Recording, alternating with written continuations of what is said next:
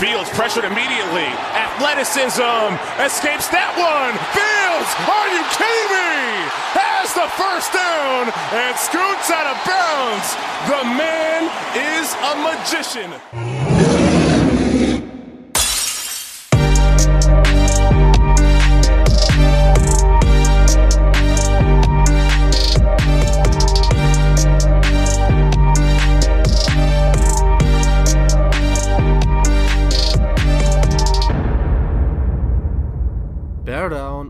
Herzlich willkommen zu Into the Bears Bambusel, dem offiziellen Podcast des German Bears Cave Fanclub. Mein Name ist Marc und ich freue mich, dass ihr eingeschaltet habt.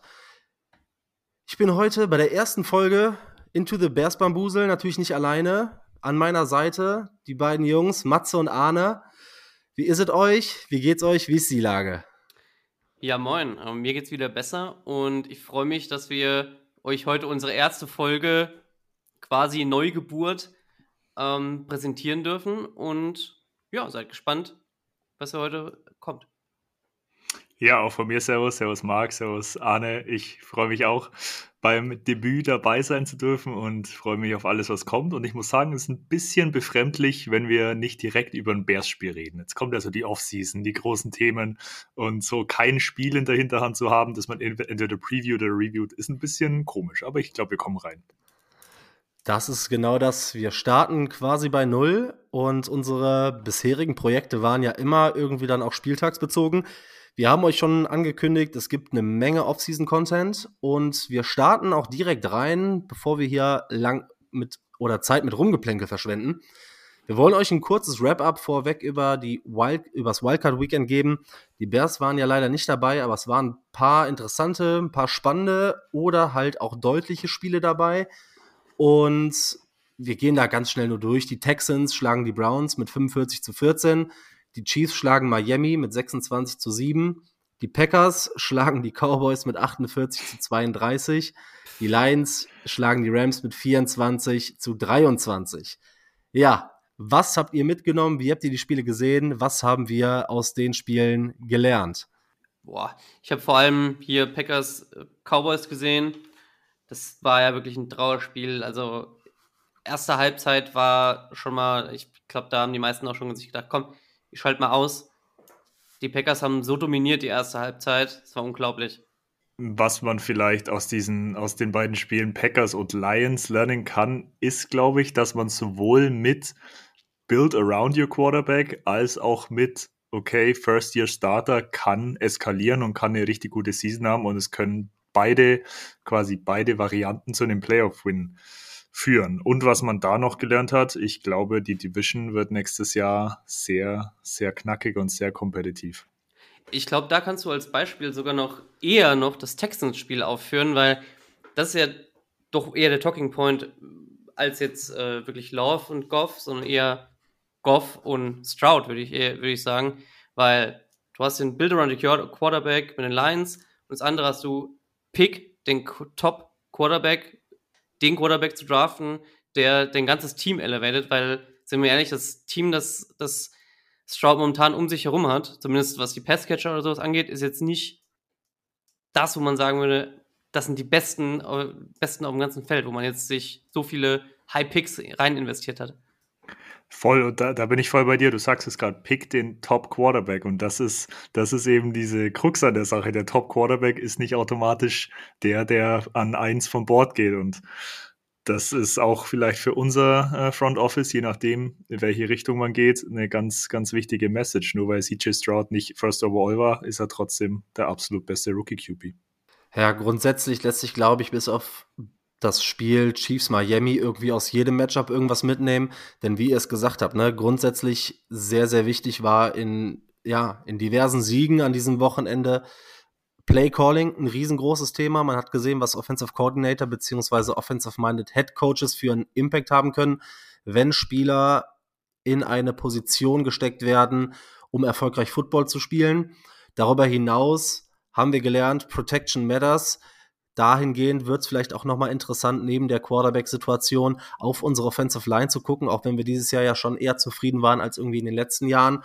Aber wir haben gesehen, sowohl bei Jordan Love als auch bei CJ Stroud, was es für einen Impact haben kann, wenn der Quarterback regelmäßig eine saubere Pocket hat und das auch dann gegen starke Gegner. Und ich glaube, das sind so Spiele, die sich Ryan Poles ganz genau anguckt. Unabhängig vom Quarterback-Play natürlich, wie kann man sein Team drumherum bauen? Wie wichtig ist offensives Play-Calling? Und genau dahin kommen wir jetzt. Ähm, ich habe ja letzte Woche in meiner letzten Folge quasi schon eine Einschätzung mit dem Rocky zusammen über die Coaching-Situation gegeben. Ihr habt euch jetzt hier offiziell noch nicht dazu geäußert, deshalb äh, wollen wir euch die Bühne natürlich immer noch oder trotzdem noch geben, euch mal zu der äh, Head Coaching und Offensive Coordinator Situation zu äußern. Wie habt ihr das wahrgenommen? Ähm, was für Eindrücke habt ihr und was glaubt ihr, was für einen Impact das auf den weiteren Verlauf der Franchise hat?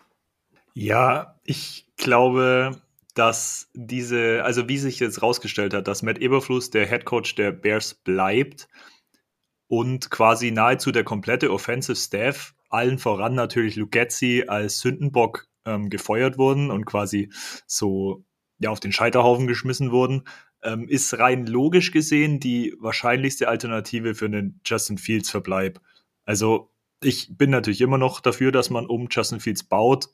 Nichtsdestotrotz muss man natürlich sagen, wenn sich das Front Office anders entscheidet und die Rookie Watch oder die Contract Clock nach äh, wieder auf Null setzen will, dann ist es so aber du hast jetzt weiterhin den, ja, den alten Head Coach und für die Offensive Performance, wie ich gerade gesagt habe, wurde in erster Linie Lugetzi und sein Offensive Staff geblamed. Also die Vorzeichen sind für Justin Fields so gut wie nie oder so gut wie sie in der Situation sein könnten. Man muss aber natürlich auch sagen, es wäre der dritte OC jetzt für Fields, was natürlich alles andere als optimal ist. Aber naja, vorher war es Matt Nagy und Lugetzi und da muss man auch ehrlich sagen, arg viel schlechter kann es dreimal klopfen auf Holz äh, fast nicht sein.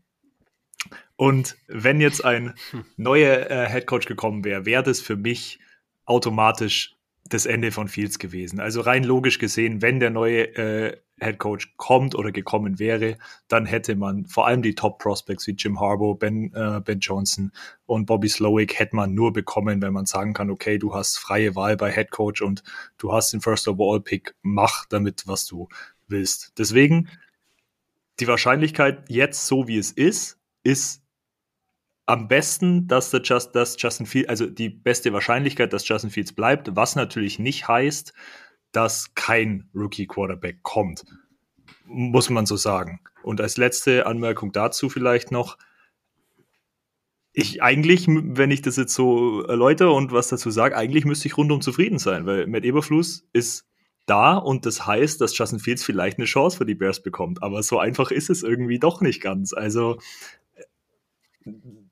trotzdem geht man irgendwie mit so einer Skepsis jetzt in die Offseason und man geht so rein mit, oh, kann das irgendwie funktionieren? Wie soll das weitergehen? Und ich glaube, die Skepsis wäre jetzt mit einem neuen Headcoach und völligen Umbruch nicht. Deswegen ist es ein wahnsinniger Zwiespalt und ich hoffe einfach, dass ein guter Offensive Coordinator kommt, der die Stärken seines Quarterbacks ausspielt und, und freischemt und dadurch einfach das Bestmöglichste für den Quarterback passiert und dass da endlich mal ein Progress stattfindet. Das ist so meine Meinung. Ja, was ich da, also du hast am Ende, am Ende ganz gut gesagt eigentlich, es ist undurchsichtig und so wie ich das, wie ich das sehen würde, ist es, glaube ich, undurchsichtigste Situation, in die wir hätten reingeraten können. Wir haben mit Überfluss behalten, ja. Er hatte irgendwie sich das halb verdient, durch seine Coaching-Leistung, durch seine DC-Leistung hauptsächlich am Ende der Saison oder ab der, ab der Hälfte der Saison, wo er, das, wo er zumindest die Defense ähm, zusammengekriegt hat, wo er das Team irgendwie nicht verloren hat, sagen wir es mal so. Aber du hast aber auch den OC gehen lassen und du hast schon gesagt, Justin Fields würde jetzt seinen dritten OC bekommen. Und deshalb finde ich es nicht so ganz klar, äh, dass man sagen kann, okay, das ist, Justin Fields wird dann eher behalten als nicht.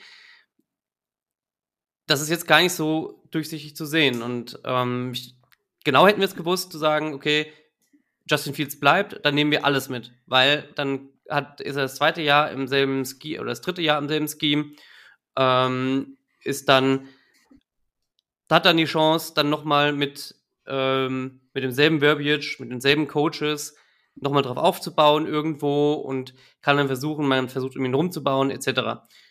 Auf der anderen Seite das klare Szenario, du feuerst alles, startest komplett von neu und der Coach macht, was er will, der neue Coach macht, was er will, je nachdem, was es für ein Headcoach ist. Jetzt stehst du halt da, okay, wir haben Eberflus, ja, wir haben irgendwie die Hälfte des Coaching Stars, des Offensive Coaching Stars erlassen oder ich sag mal 90 Prozent des Offensive Coaching Stars entlassen und wir stehen, ja, bei, wir hoffen, Fields bleibt, vielleicht nehmen wir einen Quarterback an eins und wirklich leisten kann sich Poles nicht, das wissen wir alle, nochmal am First Overall irgendwie vorbeizugehen, wenn er dann nicht wirklich was kriegt, wo, wo man sagen kann, okay, dafür lohnt es sich auch zurückzutraden. Ja, wir haben es, glaube ich, auch in der letzten Folge schon relativ deutlich besprochen. Wir werden auch auf die Situation rund um Justin Fields in den nächsten Wochen noch einiges an Zeit aufwenden. Wir gucken uns genau an, deshalb ging es jetzt nur mal darum, eure Einschätzung noch mal reinzuholen, denn das Thema wird uns bis zu einem potenziellen Trade entweder des Picks oder von Justin Fields auf jeden Fall durch die ganze Offseason begleiten. Und ihr habt es gerade auch nochmal äh, fast perfekt äh, resümiert, denn diese Unsicherheit, die man definitiv jetzt hat, und zwar selbst die Entscheidung in, hinsichtlich der Koordinatoren, gibt jetzt nicht so ein hundertprozentiges Bild, in welche Richtung diese Franchise gehen will und was Ryan Poles für einen Plan hat, wenn der Plan denn überhaupt schon steht, denn auch das wissen wir noch nicht. Da hat Ryan Poles in den letzten beiden Jahren einen sehr, sehr guten Job gemacht, um ja seine Pläne irgendwie hinter verschlossenen Türen zu diskutieren. Und dementsprechend werden wir dahingehend noch ein bisschen abwarten. Aber es macht natürlich auch Spaß und es macht auch Sinn, darüber zu reden. Und wir werden, wie gesagt, wahrscheinlich in zwei Wochen, drei Wochen das Thema Justin Fields nochmal zur Genüge aufrollen, nochmal genau angucken, in welcher Situation hat er jetzt gesteckt, wie war seine Entwicklung und wie sind seine Chancen auf dem Verbleib. Nicht nur aufgrund der Coaching-Situation oder der veränderten Coaching-Situation in der kommenden Saison, als auch aufgrund seiner Entwicklung und seiner sportlichen Leistung, verbunden mit dem Cap und dem erneuten First Overall Pick. Also da auf jeden Fall in den nächsten Wochen reinhören. Da gibt's noch deutlich mehr zu hören. Jetzt ist es so, ihr habt es gerade nochmal gesagt, OC und ähm, Großteil des offensiven Coaching-Staffs wurde entlassen. Dafür waren die Bears jetzt schon relativ fleißig und haben sich um Interviews mit potenziellen neuen Offensi äh, Offensive Coordinators bemüht. Und zwar die vier Kandidaten, die bisher angefragt bzw. interviewt wurden, sind ähm, Shane Waldron, der Offensive Coordinator von den Seahawks, der wahrscheinlich frei wird, weil ja Pete Carroll nicht mehr in Seattle Head Coach ist dann geht es weiter mit Clint Kubiak, der jetzt aktuell bei den 49ers Passing Game Coordinator ist, davor bei den Vikings war. Dann wurde ebenfalls von den Seattle Seahawks der Quarterbacks Coach Greg Olson, bekannter Name, bisschen anders geschrieben, angefragt und Liam Cohn, der aktuell bei Kentucky am College Offensive Coordinator ist. Das sind so die vier Namen, die jetzt aktuell angefragt sind. Wir werden für euch nächste Woche nochmal deutlich mehr Input zu den vier Kandidaten liefern. Das heißt, wir werden uns mit den Kandidaten auseinandersetzen, holen auch ein paar Stimmen, wenn möglich, rein, um euch da den bestmöglichen Überblick zu geben, in welche Richtung es mit den jeweiligen Koordinatoren geht, wie so unsere Einschätzung ist zu potenziellen Hires und vielleicht haben wir bis dahin ja noch weitere Optionen für diese oder für diesen Posten. Haben wir denn darüber hinaus noch irgendwelche News, die jetzt nicht direkt mit dem Head Coaching äh, Verbleib beziehungsweise der ähm, der Besetzung der OC-Position ähm, in Verbindung stehen. Wie ist da die Situation? Ich habe da noch eine recht wichtige News. Ähm, die Bears haben, haben Clint äh, Cliff Steen, den Senior, ehemaligen Senior Vice President und General Counsel von den Bears entlassen. Seit 22 Jahren hat er sich um Verträge und äh, Cap-Situation gekümmert. Eine weitere Baustelle im kompletten Staff und Front Office von, äh, von Ryan Poles und mit Eberflus, ähm, weil ansonsten kein wirklicher Cap-Händler mehr da ist. Und ja, keine Ahnung. Müssen wir schauen, ob wir da jemanden finden, der sich halbwegs so gut auskennen kann wie Cliff Steen. Ja, ich möchte auch noch eine News anschließen und zwar geht es um Ian Cunningham, unseren Assistant General Manager oder Assistant to the General Manager, weiß ich nicht, wie es Ryan Poles handhabt. Mm, er war ja bei den Commanders äh, auch in der Verlosung dabei. Ist bei den Commanders jetzt aber rausgefallen, wird also, also wird nicht um die ähm, General Manager Position weiter quasi interviewt. Er ist aber jetzt bei den Los Angeles Chargers bei den Finalisten dabei. Und das ist für uns dahergehend sehr relevant und sehr wichtig, weil wenn er als GM von einer anderen NFL-Franchise geheiert wird, dann heißt das, wir kriegen zwei Third-Round-Picks als Compensation. Und zwei Third-Round-Picks als Compensation, das ist dann ein richtig guter Schachzug von Ryan Poles, was man da sagen muss, der quasi ähm, hier Ian Cunningham als Assistant ähm, General Manager angestellt hat, um dadurch jetzt vielleicht sogar zwei Third-Round-Picks für uns rauszuschlagen. Ja, wir hoffen einfach, dass er irgendwo als General Manager genommen wird und wenn es die Chargers sind, dann Jungs von Blitz Talk, viel Spaß. Ja, man muss einfach sagen, hat ja auch jetzt in Chicago eine gute Arbeit gemacht, kam ja von den Eagles, hat auch im Roster-Building seine, seine Hände mit im Spiel gehabt. Und es ist ja wieder vielleicht auch noch eine Win-Win-Situation für Chicago, vor allem wenn du einen Assistant General Manager hast, der so einen guten Job macht, ähm, dann hast du halt, wie gesagt, wenn er geheiert wird, kriegst du die beiden Picks. Wenn nicht, hast du einen Elite, ja, einen Elite-Angestellten, nenne ich es mal, im, im Management weiter. Äh, dahingehend werden wir das weiter beobachten, ob es da äh, zwei Picks gibt oder ob wir wirklich einen, einen, guten, einen guten Mann im Haus behalten. Das, ja, da gucken wir die, die Wochen immer noch drauf. Wir geben euch immer zwischendurch noch kleine News, wenn es irgendwas gibt zu den Bears. Und da schauen wir auch noch, ähm, ja, separat nochmal drauf. Dann gehen wir weiter. Wir haben uns heute nochmal angeguckt, ja, weil das Thema Head Coaching und GM natürlich allübergreifend ist, irgendwie so ein bisschen aufgrund der aktuellen Situation, wollen wir uns trotzdem abschließend zu der vergangenen Situation nochmal die, die einzelnen Spieler und die einzelnen Leistungen angucken. Und dafür wollen wir, wir haben es in der Bye Week schon mal gemacht, da haben wir so Seasonal Awards vergeben. Jetzt haben wir uns gedacht, werden wir euch nochmal unsere Season Awards nach Abschluss der Saison geben. Man hat jetzt einen allumfassenden Überblick über die komplette Saison 2023 und wir starten da direkt rein. Ähm, Arne und Matze, ihr habt mir da jeweils eure Awards mitgebracht. Ich gehe da nur so ein bisschen mit euch durch. Ich hoffe, dass das dann definitiv bei jeweils nur zwei Awards äh, pro Position oder zwei Spielern pro Award ein bisschen übersichtlicher bleibt für euch da draußen. Dann gehen wir direkt rein. Wer war für euch der wichtigste Spieler dieses Jahr? Wer war für euch der MVP der Chicago Bears 2023? Arne, fang nur mal an. Ha, für mich, ich hatte mir, mir zwei aufgeschrieben auf dem Zettel. Aber da er von Anfang an dabei war und mit die best, das beste Jahr seiner Karriere hatte, was Yards anging, was Touchdowns anging, was auch das, das Leben im Team anging, ist es für mich DJ Moore. Mein Honorable Mention ist aber Montez Sweat, weil ich glaube, man muss einen, einen Spieler erwähnen, wenn er ein ganzes Team oder eine ganze Defense einfach von sich alleine aus so weit anhebt, dass sie in die Top 5 geht, ab Mitte der Saison, ab dem, seit dem Moment, ab dem er da war. Eigentlich wäre er auch ein MVP-Kandidat gewesen, nur leider halt nicht das ganze Jahr da. Ja, DJ Moore, äh, muss man dazu sagen, hat, äh, du hast es angesprochen, ne, eine Career Year oder ein Career Year gehabt mit äh, 1364 Yards, 8 Touchdowns, der längste 58 Yards. Ja, war eine, war eine wirklich grandiose, grandiose Saison, unfassbare Verstärkung. Mats, hast du dich anders entschieden oder bist du den gleichen Weg gegangen? Nee, ich bin tatsächlich den gleichen Weg gegangen. Ich hatte ihn in der Bi-Week-Folge schon als MVP und ich bin auch immer noch dabei. Er ist einfach der viertplatzierte in Bears History, wenn es darum geht, um Single-Season Receiving Yards.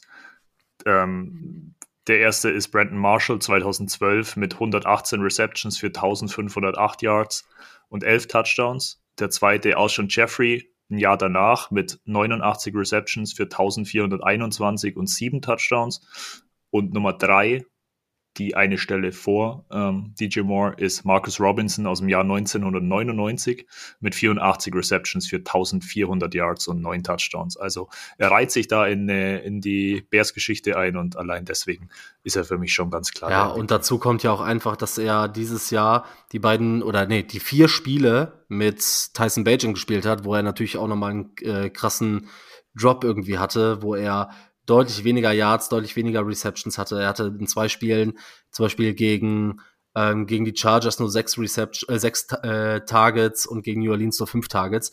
Das ja, das ordnet das Ganze nochmal so ein bisschen ein, dass er, obwohl er nicht die ganze Saison mit äh, Quarterback 1 Play ausgestattet war, eine grandiose Saison ge gespielt hat.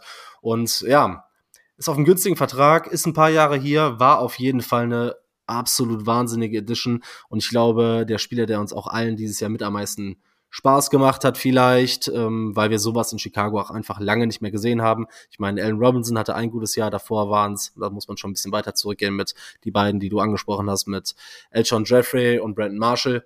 Deshalb wahrscheinlich komplett gerechtfertigt der MVP des Jahres 2023, DJ Moore. Ja, machen wir weiter auf offensiver Seite. Wer war denn der Offensive Player of the Year, Matze? Ja, Offensive Player of the Year können wir, glaube relativ, also von meiner Seite relativ kurz halten. Ich habe da auch DJ Moore. Man könnte als Honorable Mention noch Cole Kmet ähm, nennen, der nach PFF der einzige Offensive-Spieler äh, in der Liga mit mehr als 60 Receptions ist, der die ganze Season über keinen Drop hatte. Er hat insgesamt 73 Receptions für 719 Yards und 6 Touchdowns und ich glaube, er hat gezeigt, dass er sich noch weiterentwickelt hat, Colcomet, und ich glaube, man kann von ihm nächstes Jahr auch nochmal eine Steigerung erwarten und für mich eine Honorable Mention, aber Offensive Player of the Year ist trotzdem DJ Moore. Ja, also ich glaube, da gibt es keine, keine zwei Meinungen. Äh, man kann es drehen, wenn man will. Honorable Mention, ganz klar, Cole Komet. Und MVP ist DJ Moore. Und dann kann man den Offensive Player of the Year nicht leider auch keinem anderen, keinem anderen, oder das heißt leider, keinem anderen geben als DJ Moore, weil er das Team so weit verstärkt hat und ähm, zu den Stats und so haben wir ja auch alles gesagt. Ja, finde ich, finde ich absolut fair. Äh, kann man, glaube ich, auch einen Haken hintermachen. DJ Moore war auf jeden Fall die, ja, die scheinende Figur dieses Jahr. Deshalb gehen wir direkt weiter auf die defensive Seite. Wen habt ihr als Defensive Player of the Year? Willst du, soll ich? Dann äh, fange ich einfach an. Ich sage, mein Defensive Player of the Year ist Jalen Johnson, Cornerback aus Utah. Absolute unglaubliche Saison gespielt, äh, unter 200 Yards zugelassen, soweit ich das aus den meisten Grafiken auch aus PFF, der PFF-Grafik äh, rauslesen habe können.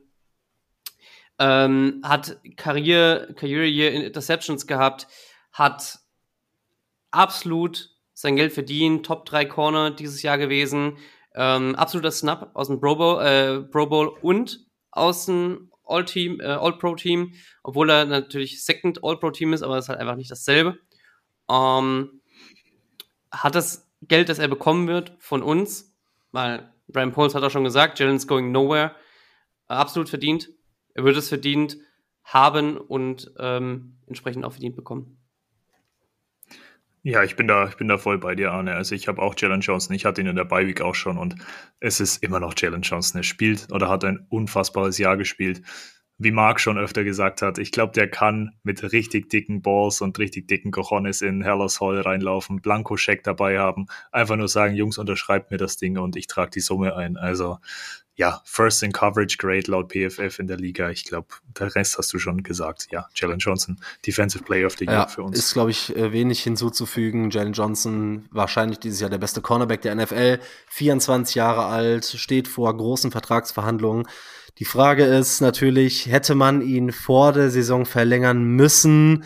Wir haben alle wahrscheinlich darüber diskutiert, aber ihr habt es angesprochen. Ryan Poles hat gesagt, dass er nirgendwo hingeht und wir warten quasi nur noch ab, äh, in welcher Summe er unterzeichnet und sind froh, weil wir haben es gesehen, ne? Jalen Johnson hat gegen die Packers gefehlt und die Passing Defense sah direkt nochmal bedeutend schwächer aus. Du kannst, ja. also es fällt natürlich auch schwer, dann auf so zwei junge, ja, auf zwei junge Spieler deine komplette Secondary zu stützen, wenn du eigentlich den Number One Corner hast und halt auch mittelfristig oder kurzfristig jetzt langsam anfangen willst zu competen. Deshalb Jalen Johnson die absolut faire und richtige Wahl. Gehen wir auf die offensive Seite und gucken uns die Rookies an. Wer war denn für euch der Offensive Rookie of the Year? Offensive Rookie of the Year hatte ich ja in dem Bi-Week Special Tyson Bagent, einfach wegen der Geschichte und wegen der Story dahinter. Aber wenn man jetzt wirklich leistungsbezogen darauf schaut, ist es für mich ganz klar unser Rookie Tackle Downer Right. Es ist ein absoluter Anker in unserer O-Line und neben Tevin Jenkins die der zweite Building Block in unserer O-Line und natürlich, er hatte ein paar Rookie-Flaws, aber man muss auch sagen, es ist einfach immer noch ein Rookie-Offensive Tackle und das ist mit einer der schwersten Positionen für einen Rookie in der NFL und ja, was er sonst gemacht hat die Saison und den Progress und was er für Spieler auch stellenweise äh, kaltgestellt hat mit einem Max Crosby, mit einem Aiden Hutchinson ist aller Ehren wert und ich glaube, wir haben da jemand mit sehr großem Potenzial, dass er auch noch weiter anlocken wird. Deswegen für mich Offensive Rookie of the Year, Donald Wright. Da kann ich dir auch nur zustimmen. Also kein anderer Offensive Rookie ist irgendwie nahe gekommen in der Richtung, ähm, oder auch überhaupt diese Leistung zu erbringen, die Daniel Wright erbr erbracht hat. Er war von Tag 1 Starter, hat fast jedes, hat fast jeden Snap gespielt. Er hat gegen Premier Pass Rusher gut durchgehalten für einen Rookie. Ähm, hat auch seine Mentions bekommen in mehreren, äh, in mehreren All-Rookie-Teams dieses, aus diesem Jahr. Ist mit Davan Jones der, einer der besten Tackle in der ganzen NFL gewesen.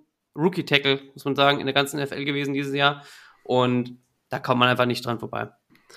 Ja, fair, denn man muss halt ehrlicherweise auch sagen, klar, wenn man sich diese Awards und gerade die Rookies anguckt ähm, und das selektiert auf ein Team betrachtet, ist es natürlich so, dass man nur eine begrenzte Anzahl von Rookies im Roster hat und dann die Wahl häufig auf den First-Round-Pick fällt. Das ist auf der defensive Seite nicht so einfach wahrscheinlich. Da bin ich sehr gespannt. Ähm, wen habt ihr für euch als defensiven Rookie of the Year gewählt?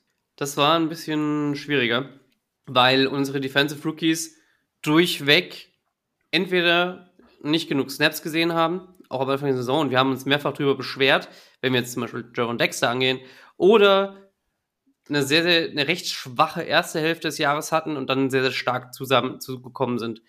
Ähm, da spreche ich, war es bei mir zwischen, zwischen Javon Dexter und Tyreek Stevenson.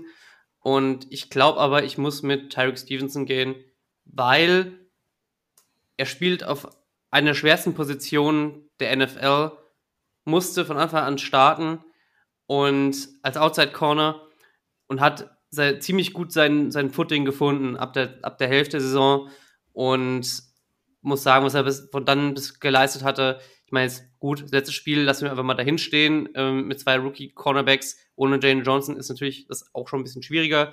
Er war ähm, einer der meistgetargetsten Cornerbacks der NFL. Als Rookie logischerweise, hat sich aber doch dann gut geschlagen, hat auch einige Interceptions noch, nicht, sich noch geholt. Und ich glaube, damit hat er definitiv es verdient, Defensive Rookie of the Year zu sein. Also mir ist es in, der, in, in unserer Bi-Week-Folge deutlich schwerer gefallen, hier ein Urteil zu fällen, wer für mich Defensive Rookie of the Year ist. Ich bin da schon sehr deutlich auch bei Arne. Also für mich ist es Tyreek Stevenson ganz klar. Zu, zur Bi-Week-Folge war noch, ja, man hat, man hat so das Upside gesehen, aber es war noch nicht so ganz gefestigt. Aber jetzt nach den letzten fünf, sechs Spielen, was da dann noch waren, muss ich sagen, es ist ganz klar für mich der Defensive Rookie of the Year. Er hatte die ersten Woche 1 bis Woche 10 äh, laut PFF ein Grade von 48,6 und Woche 11 bis Woche 18 ein Grade von 78,5. Also eine Steigerung um 30 Punkte ähm, laut PFF und auch seine Spiele an sich ähm, zeigen das einfach. Er hatte Woche 15, 16, 17 und 18 insgesamt nee, Woche 15, 16 und 17 insgesamt 22 Targets für, mit drei Interceptions und vier Forced Incompletions. Und auch das letzte Spiel, Arne, was du angesprochen hast, ja, der hat, er hat da definitiv zwei, drei große Completions zugelassen, aber er hat auch den einen Touchdown verhindert, er hat das äh, Fumble geforced. Also trotzdem noch einer der, ja, einer der lebendigsten Spieler gegen die Packers, auch wenn es da nicht viele gab. Also für mich Tyreek Stevenson hat Potenzial, macht Lust auf mehr und für mich Defensive Rookie of the Year. Dazu zwei Sachen direkt, denn du hast es angesprochen, Tyreek Stevenson hatte so ein bisschen einen schwierigen Start und ich glaube auch, dass er über die ganze Saison eigentlich einen einen harten Job zu erledigen hatte, weil wenn du auf der anderen Seite von Jalen Johnson, dem vielleicht besten Coverage Cornerback der NFL spielst, ist klar, dass du getargetet wirst. Dazu wirst du als Rookie sowieso gern mal rausgepickt. Hat sich die ersten Wochen schwer getan, hat sich in meinen, ja, in meinen ersten Wochen vielleicht auch so ein bisschen als Enttäuschung erstmal, ja, weiß ich nicht, bemerkbar gemacht, weil ich dachte, ja, ich habe mir da schon ein bisschen mehr erwartet. Aber durch seine Physis und durch seine Ballhawking-Skills und so hat er da auf jeden Fall seine Leistung gebracht direkt zu ähm, Tyreek Stevenson. Glaubt ihr, weil in der Offseason gab es ja so ein bisschen dieses Battle, dass da eventuell der Cornerback 2 Spot trotzdem in der Offseason noch mal ja umkämpft ist mit Terrell Smith oder glaubt ihr, dass ein Surefire-Ding, dass Tyreek Stevenson ähm, definitiv der Cornerback 2 sein wird? Ich glaube, er hat, ich glaube, er hat genug, also meiner Meinung nach genug gezeigt, dass, dass er für mich der Starting Quarterback Number Two ist. Corner. Terry Smith hat auch seine Cor äh, Corner, sorry. Ups. ähm, Terry Smith hat auch seine Flashes gehabt und hat auch gezeigt, dass definitiv Potenzial in ihm steckt. Aber ich finde gerade die zweite Saisonhälfte von Tyreek Stevenson macht einfach Lust auf mehr und zeigt, dass da einiges an Potenzial vorhanden ist und für mich ist er ganz klar der Number, Starting Number Two Cornerback. ähm, ja, ich denke, das auch, auch wenn man sehen muss, dass Flus Coaching, Coaching äh, Philosophie da so ein bisschen auf, auf Battle und ähm, Competition, Competition liegt, da, da, da haben sie einen sehr starken Fokus drauf. Ich denke, dass sie schon auch sich ein bisschen bekriegen werden um den Number Two Corner Spot, aber im Endeffekt wird es Tarek Stevenson, auch mit dem, was er jetzt gezeigt hat, und er hatte einfach definitiv mehr Flashes als Terrell Smith, ähm, aber natürlich auch mehr Starts und mehr Chancen als Terrell Smith, da dann sich auch durchsetzen wird entsprechend. Ja, da seid ihr beide tatsächlich ein bisschen klarer als ich. Ich bin da äh, noch relativ offen, weil ich, klar, also Tyreek Stevens ist für mich auch der deutlich physischere Cornerback und auch stärker am Ball. Aber ich glaube, also ich halte Terrell Smith, der hat mir ja genug gezeigt, als dass ich das noch nicht so äh, safe sehe für nächstes Jahr. Aber ich bin da mal sehr, sehr gespannt. Äh, andere Frage zum Defensive Rookie of the Year. Hat bei euch Javon Dexter in der Evaluation noch eine Rolle gespielt oder war das für euch Surefire äh, Terry Stevenson? Bei mir hat er auf jeden Fall noch eine Rolle gespielt, weil ich auch gesehen habe, dass er jetzt im Vergleich zu dem super gehypten Rookie Jalen Carter zum Ende der Saison ähnlich gespielt hat und ähnlich stark gespielt hat. Weniger gehypt natürlich und mit den Chancen, die er gekriegt hat, dann am Ende noch, wo er sich ja stetig gesteigert hat in den, im Snap-Count. Ähm, nur ist es halt einfach dann doch nicht vergleichbar mit einem Corner, der die ganze Saison gestartet hat und bei dem man dann doch eher noch Flashes sieht als jetzt in D-Line. Ja, bei mir hat er natürlich auch, bei mir hat er natürlich auch eine große Rolle gespielt. Was man sagen muss, äh, Tarek Stevenson hat einfach die Nase vorn, weil er eben auch die Stats noch dazu liefern kann. Und wenn man jetzt nur vom Potenzial ausgegangen wäre, dann sehe ich da bei Garen Dexter noch einen Riesensprung im nächsten Jahr. Und da, also was das Potenzial angeht, habe ich Jaron Dexter vorne, aber jetzt nur als Rookie, Defensive Rookie of the Year ist es für mich trotzdem Tarek Stevenson. Alles klar, dann machen wir direkt weiter mit dem nächsten Award. Wer war denn für euch das beste Signing? Ja, bestes Signing für mich war Montez Sweat. Also ich glaube, da äh, weiß nicht, Arne, ob du da jemand anders hast, aber Montez Sweat für mich bestes Signing, zweifacher Sack-Leader bei verschiedenen Teams, äh, bei den Commanders 6,5, bei den Bears 6, wurde auch gleich verlängert für vier Jahre 98 Millionen, davon 62 guaranteed, hat einfach, wie es Arne vorhin schon angesprochen hat, einen immediate, immediate Impact auf die komplette Defense, nicht nur die Defensive Line, sondern die komplette Defense gehabt und war einfach wahnsinnig ausschlaggebend für den Turnaround in der Defense und ja, war da ein bisschen Wegbegleiter mit natürlich, dass Flus die Defense übernommen hat, aber Montez Sweat hat ihm da definitiv in die Karten gespielt. Ich bin den Award ein bisschen anders angegangen, weil für mich ehrlicherweise Montez Sweat kein Signing für dieses Jahr war. Er kam in der Mitte der Saison, wurde getradet und ähm, ich glaube, für mich würde das Signing eher, eher für die Free Agency 24 zu Buche schlagen am Ende des Tages. Und ich bin rein jetzt von, der, von den Signings von ähm, 23 ausgegangen und da war es für mich definitiv TJ Edwards für ein Apfel und ein Ei zu Chicago gekommen. Ich habe es in der, in der Bye-Week-Folge, glaube ich, auch schon mal gesagt. Äh, Spiel, hat unglaublich Saison gespielt ähm, und, und ähm, hat es definitiv von, deswegen von mir verdient als Best Signing. Vor allem auch im Vergleich zu seinem teuren Gegenpart, Jermaine Edmonds ähm, oder auch für, für Knight Davis oder die Marcus Walker, alle okay, aber TJ Edwards definitiv absolut, absolut verdient. Bestes Signing von Ryan Poles in, diesen, in diese Offseason 2023. Äh, auf jeden Fall fair, auf jeden Fall fair. Ich finde auch gut, dass ihr da beide nochmal einen anderen Ansatz genommen habt und ich kann beides absolut verstehen, weil sowohl TJ Edwards, also vielleicht auch NFL-übergreifend, auch im Vergleich zu seinem Value und dem Vertrag, den er unterschrieben hat, vielleicht so mit das krasseste Signing war, auch vor allem jetzt auch für die Bears.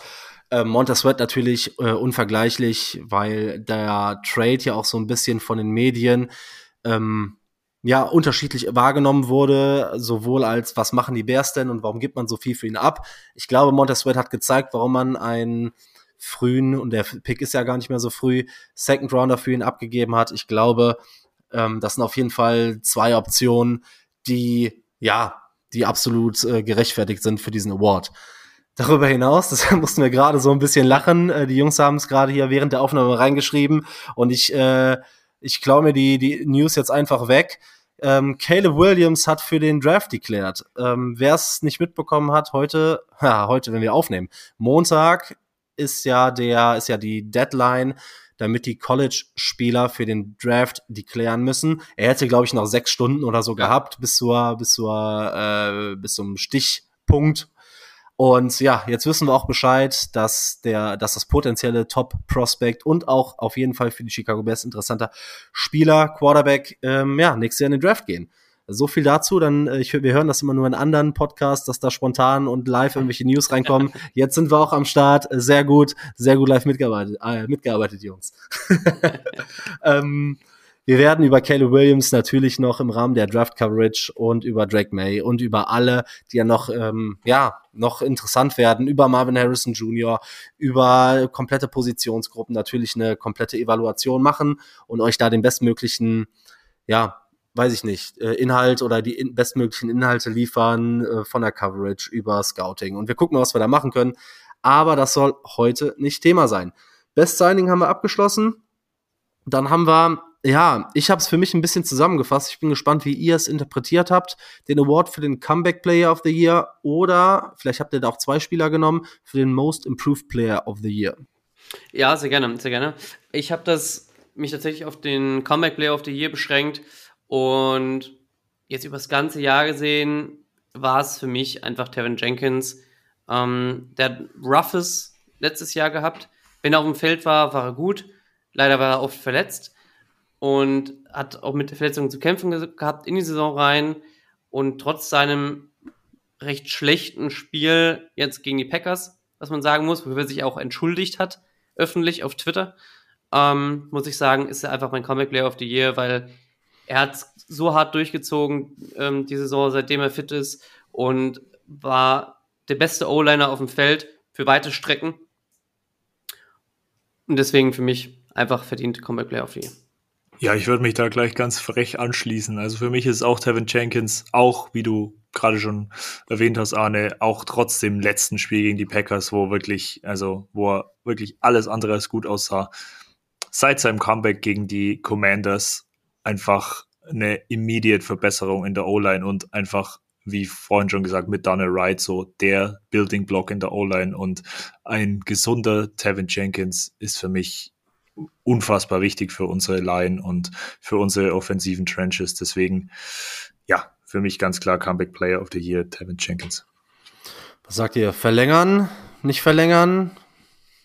Also jetzt so nach der, nach der Saison, die er jetzt gespielt hat und da er doch relativ selten dann noch verletzt war und auch relativ, ja, er war schon ab und zu mal auf dem Injury Report, aber hat dann trotzdem weitestgehend immer gespielt.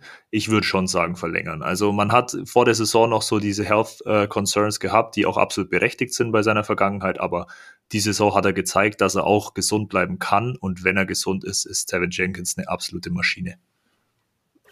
Alles ja. Klar. Ja. Kann ich nur zustimmen. Also ja. ganz kurz. Ja. ja. Perfekt, dann machen wir direkt weiter. Zwei Awards haben wir noch und zwar ähm, der Most Fun Player to Watch. Arne, mach mal direkt weiter. Ja, ähm, ich will das ein bisschen kurz halten. Most Fun Player to Watch war für mich DJ Moore, ganz einfach. Er räumt drei, bei mir drei Awards ab, aber die hat er auch definitiv verdient. Was er mit dem Ball in der Hand macht, ist jedes Mal einfach Magie, pure Magie. Wie oft er aus for sure beendeten Spielzügen noch so noch viele Jahre rausgeholt hat und weiß nicht, ob man da an irgendwem anders sich da vielleicht abarbeiten kann. Most fun player to watch ist für mich Kyler Gordon. Also ich finde ihn einfach, es ist so eine geil, ein geiler Charakter, eine geile Personalie mit seinem, mit seinem Spidey-Jubel. Ich weiß nicht, in welcher Woche war es gegen die, gegen die Lions oder die Woche drauf, wo er dann diese Interception gefangen hat und dann einfach den, den Spidey ähm, Backflip noch gemacht hat. Ey, absolutes Biest und ich habe es eher deswegen gepickt, wegen seiner Celebration. Jetzt natürlich, ich schaue jetzt nicht so krass auf Slot Corner während dem Spiel, aber seine Celebration ist es für mich wert, ihn da zu nennen. Ja, sehr gut. Zwei verschiedene Ansätze, beide absolut fair. Dann gehen wir direkt weiter, weil vielleicht hören wir jetzt noch mal einen Namen, den wir bisher noch nicht gehört haben. Matze, wer ist für dich der Rising Star dieses Teams? Da habe ich mich tatsächlich ein bisschen schwer getan. Ich muss sagen, am ehesten ist es für mich Roshan Johnson. Ich glaube, er oh. hat das Potenzial und er ist ein Kaliber Running Back, der noch sich unfassbar steigern kann in der nächsten Saison. Ich glaube einfach, dass es ein Running Back ist, der über seinen Workload auch kommt. Und er hat die Saison einfach mit Khalil Herbert und mit Dante Foreman zwei Running Backs vor ihm gehabt, die einfach den Großteil des Workloads genommen haben. Und ich glaube, Roshan Johnson ist kein Quar äh, Quarterback, sag ich schon, was habe ich denn heute? Ist kein Running Back. Caleb, der Caleb-Effekt. Caleb, Caleb macht uns alle verrückt. Ähm, nee, ich, er hat halt so sechs bis acht Carries pro Spiel und ich glaube, er kommt einfach über den Workload wie viele Running Backs und ich glaube, dass er noch sehr großes Potenzial hat und dass man da ja, ich habe gutes, ich habe ein gutes Gefühl, dass wir viel von ihm sehen werden nächstes Jahr. Deswegen ist es für mich Roshan Johnson. Okay, interessanter Name, den habe ich nicht erwartet heute zu hören, ehrlicherweise. Ähm, mein Rising Star, ich hätte auch über Kyler Gordon nachgedacht, aber ich glaube, für mich ist es Jaquan Brisker. Die Saison vor allen Dingen, letzte Saison war er unser Sack-Leader, ja, aber hat hier und da auch ein paar Schwächen gehabt. Nur die Saison hat er drauf, hat er einfach darauf nochmal aufgebaut, äh, mit einer Interception, einem Fumble, Recovery, einem Sack, 105 Combined Tackles, davon 66 Solo-Tackles, mehreren Tackle for Loss und QB-Hits. Ich glaube, also, und vor allem seinen berühmten 17 Tackle in einem Spiel, Spiel diese Saison. Für mich einfach absoluter Rising Star. Man hat so auf ihn gehatet und auch dann, dass man nicht äh, Josh Pickens genommen hat und dann zwei DBs. Ich glaube, Kyler Gordon und Jocko Briscoe hätten es verdient gehabt, ähm, hier genannt zu werden. Für mich ist es dann auf Briscoe gefallen. Ja, sehr gut, sehr gut. Ich glaube, damit sind wir soweit durch mit den Awards. Ich glaube, das muss man auch nicht mehr groß ausschlachten. Wir haben es mit Season schon mal gemacht. Ich fand es jetzt nochmal interessant, über eine ganze Season zu gucken, was ihr so darüber denkt und wer so, ja, Player waren, Spieler waren, die es nochmal verdient haben, hier am Ende der Saison genannt zu werden, weil sie wirklich herausgestochen sind. Aber jetzt, nach langem, langem Gerede, kommen wir eigentlich erst zu unserem Main Part der Folge. Mal gucken, äh, wie lange wir uns damit aufhalten, äh, aufhalten werden. Vielleicht fliegen wir darüber jetzt auch versehentlich komplett hinweg. Aber wir wollen uns heute speziell nochmal so ein bisschen die Ära Ryan Poles angucken. Was hat Ryan Poles damals übernommen? Was hat Ryan Poles daraus gemacht? Wie ist der Rebuild abgelaufen? Wo hat er vielleicht seine Hits und Misses gehabt? Ähm, wie oder was zeigt so ein bisschen seine Entscheidung auf der Coaching-Position über den Kader, den er sich vorstellt und über den Weg, den er gehen will?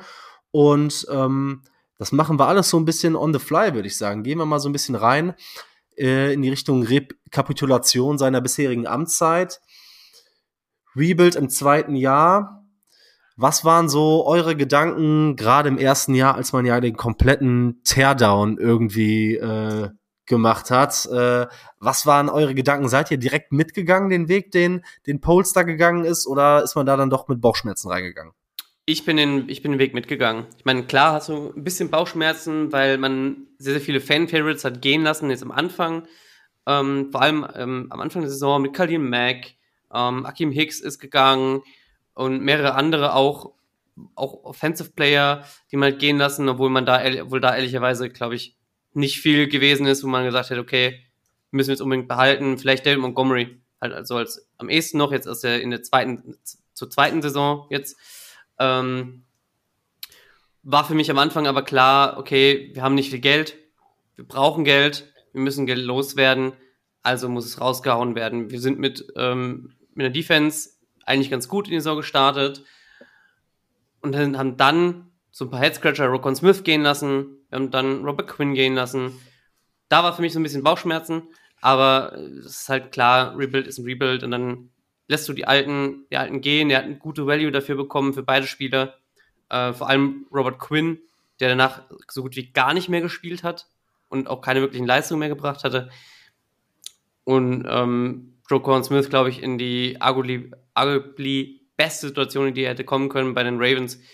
Ähm, von daher dachte ich mir, okay, wird rough, aber es muss halt sein, um dass überhaupt irgendwie mal zu besseren Zeiten kommen kann und mal ein richtiger Rebuild gemacht wird und nicht immer nur so möchte gerne Soft Resets und Geld in die Zukunft geschoben, wie es halt bei Ryan Pace öfter der Fall war. Ja, die Verjüngung des Teams stand ja da auch ganz klar im Vordergrund. Also, du hast es gerade schon angesprochen, Khalil Mack gehen lassen, Robert Quinn gehen lassen, Akeem Hicks, sind ja alles, also vor allem Khalil Mack und Akeem Hicks waren ja schon sehr große Bausteine unserer Defense. Natürlich Robert Quinn auch, aber ich meine, damit äh, waren auch große Fan-Favorites. Und es war einfach an der Zeit, die Verjüngung aufgehen zu lassen und durchgehen zu lassen. Und wenn es dann heißt, man muss es so ja abrupt auch alles ähm, ja einreißen, dann ist es so. Natürlich, es war ein großes Risiko und da war bestimmt auch ein Teil der Fanbase dabei, wo gesagt hat, okay, boah, krass, alles in der Defense direkt weggeben mit Roquan Smith. Das ist natürlich eine Ansage, aber ich meine, Pauls hat seine Linie und die ist er durchgegangen. Und ja, ich finde, jetzt mit der jungen Defense steht man ganz gut da. Ja, ich habe mir tatsächlich mal die Mühe gemacht und aus den ähm, letzten beiden Jahren mal mir die kompletten Kader zusammenzuschreiben und habe mir immer so notiert, wen er behalten hat, wen er gecuttet hat, wen er geholt hat, wen er geholt hat und dann wieder äh, oder gehen hat lassen. Und da fällt echt auf, und dann habe ich mir mal so ein bisschen den, den Ablauf bei verschiedenen Franchises angeguckt. Es ist tatsächlich so, dass super selten viele Free Agents hitten. Man holt ja jede Season immer eine ganze Bunch oder eine ganze Bunch voll Spielern rein, die da nicht funktionieren. Man hofft, dass der ein oder andere dann hittet und genau, genauso war es dann auch. Man hat halt diverse Spieler, die jetzt in den letzten zwei Jahren gekommen und gegangen sind. Aber so ist es halt auch, wenn es gerade auch dann ein neues Regime gibt, das ja so ich sag mal, den eigenen Charakter aufbauen will, die, das Team so ein bisschen nach den eigenen Vorstellungen aufbauen will, vor allem wenn da auch noch ein neuer Coaching-Staff involviert ist. Und wenn wir uns angucken, ihr habt die drei größten vielleicht schon mit angesprochen, und zwar die ähm, Abgänge von Khalil Mack, Roquan äh, Smith und Robert Quinn. Man darf natürlich nicht vergessen, zu der Saison, ne, da war noch ein Allen Robinson, da waren äh, Eddie Goldman, Bilal Nichols, DeAndre Houston Carson, haben wir jetzt gesehen und so ein Backup Safety fehlt halt. Äh, Travis Gibson haben wir lange darüber diskutiert, ist vor ja. der Saison nicht verlängert worden. James Daniels, ähm, Guard, zu den Steelers gegangen, da haben wir auch gesagt, boah, Offensive Line brauchen wir eigentlich. Montgomery. Mh, mm, es war halt schon so, dass wirklich evaluiert werden musste, weil der Cap irgendwie komplett aufgeblasen war. Ich habe mal äh, in die in den äh, bei Sportstrack reingeguckt und gesehen, dass wir bis diese Saison immer noch Gehalt für Jenny Trevathan gezahlt haben. Und äh, es gibt mit Sicherheit auch äh, Fans da draußen, die kein einziges Spiel jemals von Danny Trevathan gesehen haben. Ne? Also das muss man sich halt mal auf der Zunge zergehen lassen. Da waren echt schon so ein paar Spieler bei, die man äh, jetzt endlich dann auch ähm, vom Cap runter hat. Ich meine, das war nicht mehr viel, aber das war immer noch im sechs- bis siebenstelligen Bereich. Also das war jetzt äh, nicht so, dass der noch mit 15 Dollar oder so im Cap stand. Man muss halt sagen, äh, ihr habt es richtigerweise schon äh, benannt, dass ja man auf komplett auf Null runtergefahren hat und irgendwie jeden Leistungsträger ja abgegeben hat. Man hat so ein paar Säulen irgendwie behalten, aber nur weil es zu teuer gewesen wäre, die, ähm, die Jungs gehen zu lassen, unter, unter anderem. Und über die beiden Spieler sprechen wir aber in den nächsten Wochen noch, zum Beispiel Eddie Jackson und Cody Whitehair. Man hatte natürlich die Situation und da kommen wir so ein bisschen, da will ich euch mal fragen, wie ihr glaubt, ist die Meinung von Poles zu Justin Fields das können wir nur kurz vielleicht machen, weil wir werden über Fields ja nochmal separat sprechen, aber die Sicht von Poles vielleicht nochmal beleuchten. Denn Poles hat ja in den beiden Jahren jetzt erstmal nur, gerade im ersten Jahr, gar nichts dafür getan, dass Justin Fields succeeden kann und er war schon dann im zweiten Jahr. Jetzt hat er ein bisschen mehr getan. Es war ja immer dieses, ähm, ja, dieses Narrativ, dass Justin Fields ja nicht Poles Quarterback ist. Findet ihr, man hat das gemerkt? Hat er ihm genug gegeben? Ähm, wie glaubt ihr, sieht Ryan Poles diese Evaluation und wie handhabt er die Quarterback-Situation? Ja, also das, ich fand es, dass es in dem, im ersten, seinem ersten Jahr nicht gut gehandhabt, hat. Ich meine, aber klar, wir waren handstrapped was Cap anging. Wir haben sehr viele, du hast schon erwähnt, Stopgap-Player geholt, also Spieler, für die wir wenig bezahlt haben, die ein Jahr, viele, viele eine Jahr Verträge gekriegt haben für wenig Geld, die aber entsprechend auch gut in, in der Form auch performt haben. Ja, ich, ich erinnere mich noch, wie wir uns äh, daran abgekämpft haben, Baron Pringle zu hypen in der Offseason, weil, keine Ahnung, ne? Es war eine sehr, sehr traurige Zeit. Und es war keine wirkliche Hilfe für, für Fields. Das kann man nicht anders sagen. Jetzt hat er mit DJ Moore ihm schon geholfen. Er hat äh, in, der, in, der, Offensive Line einiges getan.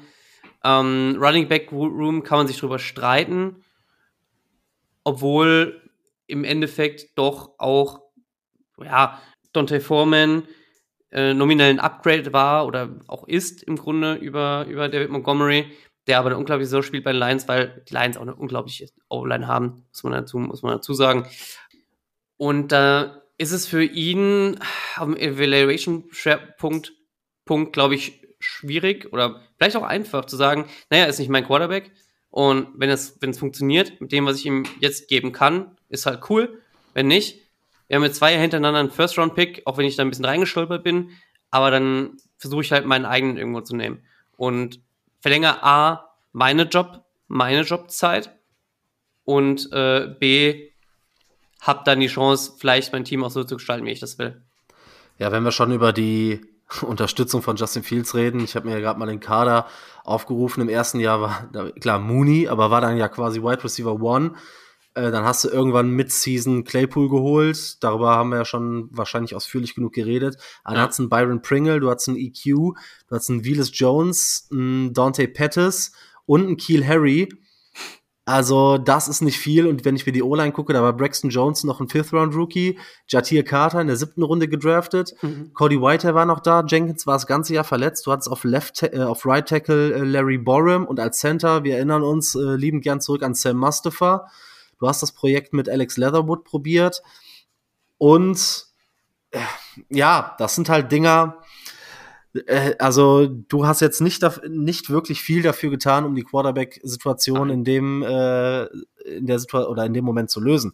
Ich gehe schwer davon aus, dass er sich erstmal wirklich, ja, dass er ganz klar gesagt hat, ich mache den Kader einmal komplett platt und gucke dann, wenn mein Quarterback überleben kann. Aber ich mache mir wirklich über jede einzelne Position im Aufbau erst danach Gedanken, wenn ich die Möglichkeit habe, ein Team aufzubauen.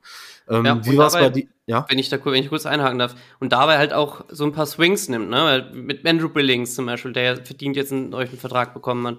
Oder ähm, mein selbst der Move für Alex Leatherwood fand ich nicht schlecht, weil er war ja ein First, First Runner. Auch, wenn auch nicht berechtigt, wirklich. Ich fand es beim Draft auch nicht auch Second First, aber Second Rounder halt aber auch gedacht. Und ähm, dafür wenig aufzugeben, zu gucken, okay, vielleicht funktioniert es, vielleicht funktioniert es auch nicht, fand ich okay. Claypool Move, du hast gesagt, da kann man drüber diskutieren. In dem Zeitpunkt fand ich es nicht schlecht. Wie sich entwickelt hat, ist halt einfach Kacke. Ja, aber bei den Dolphins macht er genauso wenig und nur um das halt abzurunden, dass man sagt, er hat nicht viel geholfen, aber er hat dann trotzdem das Team runtergebrochen und gesagt, ich versuche Swings zu taken und vielleicht kriege ich ja auch Leute, ja, die vielleicht Swings halt, zu taken, sauber. Swings zu taken, so richtig schön, richtig schön reingedenglischt. Aber äh, ihr versteht, was ich meine draußen.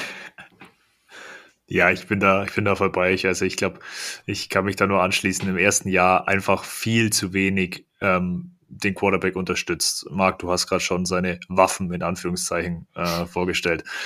Viel zu wenig gemacht. Diese Offseason war das was ganz anderes. Man hatte die O-Line investiert, man hat, man hat äh, Running Back gedraftet, man hat DJ Moore dazu geholt, man hat noch Wide Receiver gedraftet. Also da ist dann schon was dazugekommen. Robert Tonyan, auch wenn er natürlich jetzt kein Hit war in dem Sinne, man, also der Wille war ja da, dass Pauls ähm, äh, Justin Fields surrounded, dass er succeeden kann.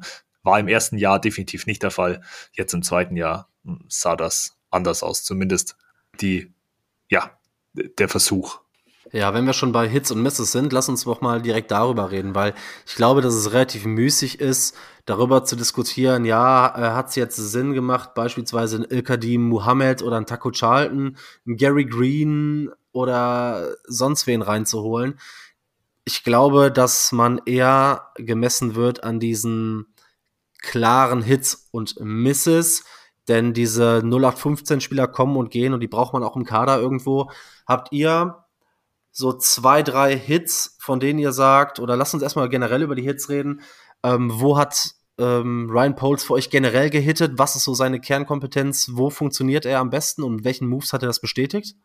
Also ich muss sagen, wenn ich jetzt, wenn ich jetzt so ein paar erwähnen sollte, ich finde, auf der defensiven Seite funktioniert er deutlich besser. Da hat er für mich deutlich die größeren Hits, auch natürlich, wenn man DJ Moore natürlich jetzt mal ausklammert, aber jetzt nur im Vakuum betrachtet, die defensiven Hits sind für mich ganz klar sein Steckenpferd, vor allem auch über den Draft, aber auch über die Free Agency. Free Agency war für mich TJ Edwards ein, ein Riesenhit. Also unfassbarer, unfassbar günstiger Vertrag, Hometown Kid und ey, ich glaube, was hat er jetzt abgeschlossen? Sieben most, sieben meiste Tackles in der NFL, irgendwie so sechs, sieben. Also für mich ein ganz klarer Hit. Dazu noch Jermaine Edmonds würde ich über die Spanne der Saison auch als Hit ähm, bezeichnen. Ich glaube, das Duo zwischen ähm, TJ Edwards und Jermaine Edmonds wird sich noch besser finden nächste Saison und ist für mich da auch ein Hit. Würdest du auch trotz des Vertrags, weil da habe ich mich nämlich schwer mitgetan, bei TJ Edwards bin ich halt komplett bei dir, weil das, was er spielt und was äh, das, was er an, an, ja, an Vertragsvolumen verdient, da bin ich äh, absolut bei dir. Ich tue mich ein bisschen schwer tatsächlich bei Edmonds, ihn so als krassen Hit zu bezeichnen, weil ich von einem weil ich generell kein Fan davon bin, heutzutage in der NFL für einen Off-Ball-Linebacker so viel Geld auszugeben und man auch von diesem, auch wenn ich es jetzt nochmal sage, diesem Narrativ, äh, die Bears sind Linebacker, Running Backs und, und, und. Ähm, wenn du ein Off-Ball-Linebacker so viel Geld bezahlst und er diese Leistung bringt, die er gebracht hat, ist das dann wirklich ein Hit oder ist das einfach ein ja, solides Signing, was halt seine Leistung bringt, ne? So, da bin ich halt irgendwo mehr so, als dass ich das po richtig positiv herausheben würde, tatsächlich. Ich finde auch, dass es eine Grauzone ist. Also ich finde, es ist ein Hit in der Kombination mit TJ Edwards, dass du TJ Edwards hast, der einfach der unfassbare Tackler ist und du hast Jermaine Edmonds als Off-Ball-Linebacker, als Coverage-Linebacker, vor allem wenn man einfach betrachtet, dass die Tight Ends ja jedes Jahr gefühlt wichtiger werden. Wir haben in der, wir haben in der Division mit, mit Sam Laporta einen aufstrebenden Tight End, wir haben TJ Hawkinson und ich glaube einfach, dass du so einen Off-Ball-Linebacker schon brauchst. Natürlich ist es viel Geld, aber ja, ich glaube, er wird es noch rechtfertigen und ich glaube, es ist einfach wichtig, so jemanden zu haben. Ob man jetzt natürlich dieses Geld zahlen muss, steht natürlich ja zur Diskussion.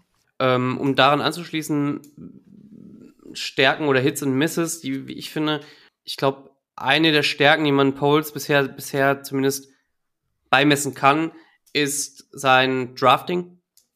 Ehrlicherweise, also vor allem jetzt der letzte Draft war er unglaublich, in was er, was er an Startern gedraftet hat, was er an Potenzial gedraftet hat. Ähm, das Jahr davor, gut, Willis Jones, aber da hat er Braxton Jones gefunden und hat immer auch so ein paar Diamonds gefunden hier und da, äh, Jaquan Brisker und Kyler Gordon auch.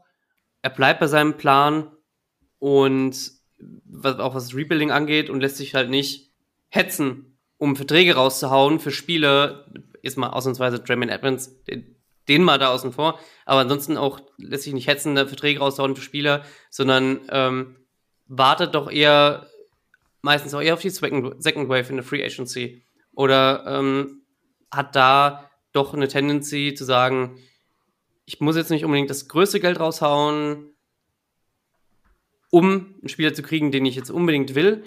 Aber ich kann auch jemanden nehmen, der ähnlich, der ähnlich ist und der weniger Geld verlangt. Und ich glaube, da war jetzt in dieser Offseason einer der, der, der größeren, größeren Moves, Javon Taylor zum Beispiel, nicht für das gigantische Geld zu sein, was er, was er gesigned wurde, der äh, momentan einer der, wenn nicht sogar der meist geflecktste Spieler Offensive Tackle der NFL ist und ich glaube auch seit boah, was habe ich, was war gestern oder vorgestern in der Statistik?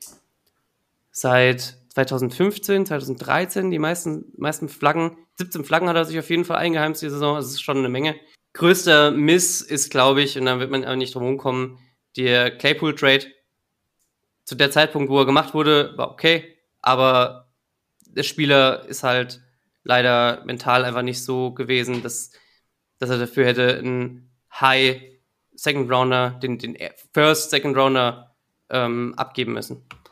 Lass uns gerne gleich nochmal eben über den äh, Claypool-Trade reden und über die Trades, die er generell gemacht hat. Ich würde gerne nochmal auf den Draft äh, generell zurückkommen, denn ihr habt es eben beide äh, angesprochen, Richtung Draft funktioniert halt, finde ich, auch ziemlich gut. Im ersten Draft war es ja schon, weil man ja auch einen defensiven Headcoach hatte, tatsächlich sehr, sehr defensivlastig ohne den First-Round-Pick. Man hat ja mit Kyler Gordon und Brisker ähm, zwei Defensive Backs direkt geholt. Und man hat in den Drafts darüber hinaus, du hast den diesjährigen Draft angesprochen mit Javon Dexter, den man eigentlich getroffen hat, man hat äh, Daniel Wright gedraftet, der funktioniert hat, Roshan Johnson haben wir angesprochen, hat uns ganz gut gefallen, Tyler Scott steht noch ein bisschen in den Sternen, aber ich glaube, ich glaube, dass es maßgeblich wichtig sind, dass du die erste bis dritte Runde triffst, alles dahinter ist eh viel Spekulation. Man kann natürlich auch sagen, dass in den ersten Jahren ähm, relativ viel Platz war, um bei den Bears Spielzeit zu sammeln. Nichtsdestotrotz habe ich so ein bisschen mh, das Problem, auch wenn er jetzt Stevenson und Dexter und äh, Brisker und Gordon gehittet hat, dass er bisher noch nicht gezeigt hat, dass er im Draft meiner Ansicht nach Wide Receiver evaluieren kann. Das ist ein großes Problem, das ich habe, denn von ähm, Tyreek, Ste äh, Tyreek Stevens, sag ich, von äh, Tyler Scott haben wir es bisher noch nicht gesehen. Willis Jones war damals schon Head Scratcher und mehr war da im Draft bisher auch noch nicht ich finde, da müssen wir auf jeden Fall mal abwarten. DJ Moore war ja irgendwie schon ein self-made, in Anführungszeichen, ja. Superstar, war schon legit Number äh, One Wide right Receiver. Hat er natürlich wunderbar eingefädelt, aber da sind Trades auch noch was anderes als ein Draft. Daher die Frage, macht ihr euch Sorgen in, in Richtung Draft-Evaluation von Wide Receivern, weil wir da bisher in den zwei Jahren im Vergleich zu anderen Position, Positionen noch gar nichts gesehen haben? Hm, Mache ich mir jetzt noch nicht. Ich glaube, das werden wir jetzt in diesem Draft sehen müssen, ob er, weil der so tief ist, was Wide Receiver angeht, ob er da die richtigen kriegen kann. Ähm, Wenn es jetzt nicht Marlon Harrison ist, ich meine, da brauchen wir nicht drüber, drüber nach, brauchen wir nicht drüber diskutieren, ähm, sondern danach halt zu gucken. Und ich glaube auch, dass es ein Draft ist, wo man ruhig doppelt dippen kann. Wo man sagen kann, okay, vielleicht nehmen wir mit unserem neunten Pick einen Wide Receiver, der, der, der, der, der passt, der kommt, hinkommt, ähm, Odan, Rome Odans kommt mir zum Beispiel da in den Sinn.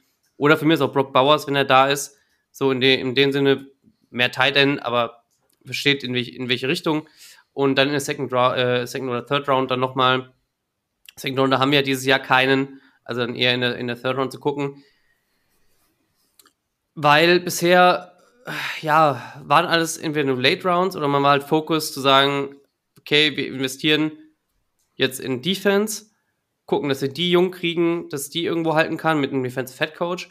Und jetzt muss halt in die Offense investiert werden, bis zum geht nicht mehr. Und da müssen wir gucken, dass da auch Talent reinkommt. Mein, wir sehen natürlich genau das Gegenstück bei den Packers, so irgendwo, ne? Die, die haben es irgendwie hingekriegt, Wide Receiver zu scouten, bis zum geht nicht mehr. Keine Ahnung. Ich glaube, man kann ein bisschen Jitters haben, aber ich bin noch nicht am Paniken. Dass er, dass er, ich bin, bin noch nicht da, in Panik zu verfallen, dass er weiter Receiver nicht evaluieren kann.